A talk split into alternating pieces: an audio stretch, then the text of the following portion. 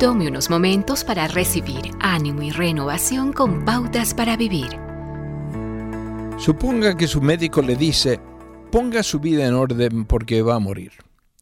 Pero alguien le anuncia, no, no morirás, tienes 15 años más de vida.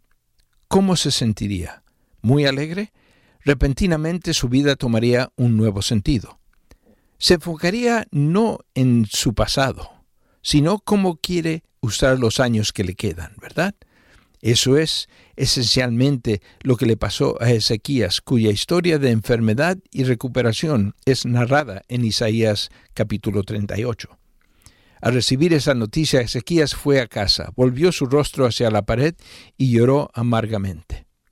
Entre llantos clamó a Dios y le recordó que lo había servido fielmente. Entonces el Señor dijo, he oído tus oraciones y visto tus lágrimas.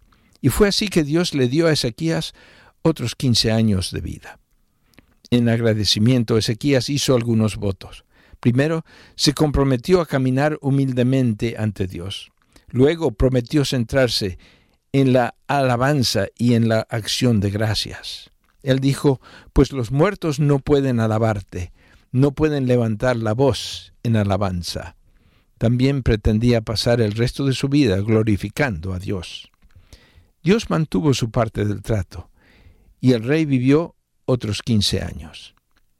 Pero cuando la crisis pasó y la vida de Ezequías siguió el curso normal, lo que el rey pretendía hacer fue pronto olvidado. Según Isaías, el orgullo de Ezequías por sus magníficos logros, pronto le hicieron dejar a un lado su voto de humildad y el deseo de alabar y glorificar a Dios por lo que él había hecho. ¿Cuánto tiempo tiene usted? La respuesta correcta es solo hoy.